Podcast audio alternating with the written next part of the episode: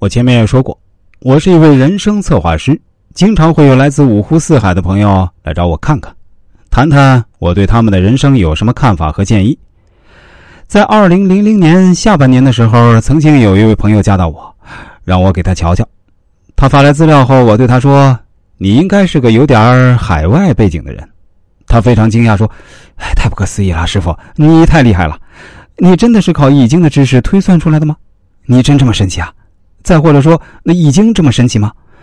我确实在美国留学过，而且现在是在印度工作。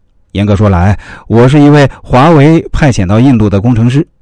我回答说：“易经确实是一门神奇的学问，而且我还会建议您啊，最好暂时先回来，否则很可能会给自己带来很多不必要的麻烦，最严重的后果，甚至很可能会付出生命代价。”他对我说：“师傅，真有这么严重吗？”说实话啊，我这些天正在纠结要不要回国。现在国内对疫情的控制是非常有效的，那印度的情况很不乐观，但也没到特别严重的地步。说实话，我自己还抱着一些侥幸心理。虽然我知道印度实际感染人数可能远比媒体报道出来的多得多，我的顾虑呢，主要有几个：第一，那是因为一旦申请回国，当然还可以在华为工作，但国内的收入要比国外的少一些；第二呢，因为我在这边交了个女朋友，她来自一个印度的贵族家庭，长相和气质方面我都挺满意的。呃，她和家人对我也不错。第三呢，因为我在这边也买房了，我对她说，相对健康和平安呢，经济上牺牲一点还可以接受。另外，那女朋友你可以带回国嘛，这个你可以跟他商量。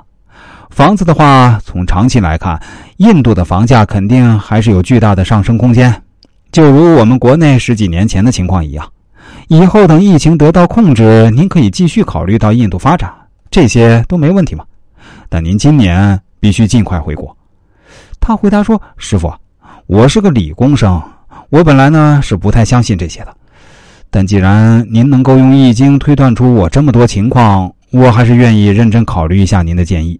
我相信师傅也是为我好，但我真的需要认真考虑一下我各方面的利弊。”我对他说：“考虑一下可以啊，但绝对不要考虑太久，因为我没有必要骗你。”过了几天，他联系我说：“师傅，我决定还是听您的建议。”昨天晚上我回家的路上，哎呀，被几个印度男子抢劫了，钱包跟手机都被抢走了，太可怕了。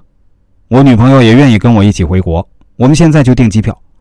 进入到二零二一年以来，随着印度疫情的泛滥，甚至一度每天新增人数达到三十万以上。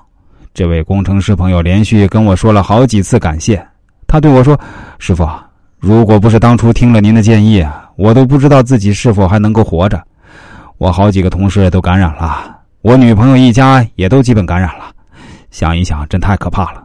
感谢当初我们在网络上的相遇啊，感谢您对我的建议。我回答说，其实也不必谢我，这一切啊都是冥冥中注定的缘分吧。